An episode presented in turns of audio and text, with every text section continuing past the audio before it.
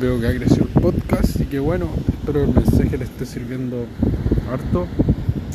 Que se puedan replantear cosas, reprogramar, filosofar, pensar, mejorar y tomar acción siempre, que es principal. Tanta filosofía sin acciones como una va de la mano con la otra. Y bueno, nada como la práctica, más que la teoría. Así que métanla ahí.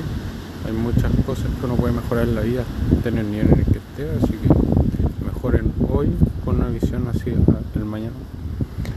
Pero pensando siempre en el hoy y qué puedes ser hoy para ser una mejor persona hoy y tener unos mejores resultados mañana, porque lo que tú haces hoy son tus resultados del mañana. Así que ojo con eso y los dejo con esa filosofía de 10-4.